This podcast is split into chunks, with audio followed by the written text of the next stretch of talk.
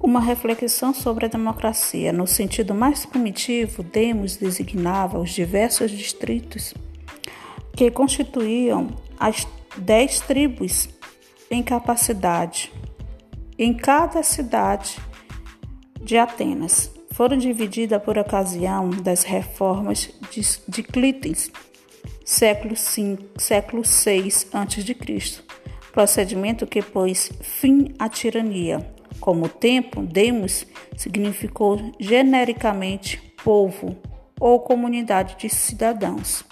O termo cátria deriva de Kratos, de Kratos, que significa governo, poder, autoridade. Hoje em dia, entendemos democracia como governo do povo, governo de todos os cidadãos. Se a política significa o que se refere ao poder, resta nos perguntar onde é o lugar do poder na democracia. Segundo Marilena Chauí, as determinações constitutivas do conceito de democracia são as ideias de conflito, abertura e rotatividade.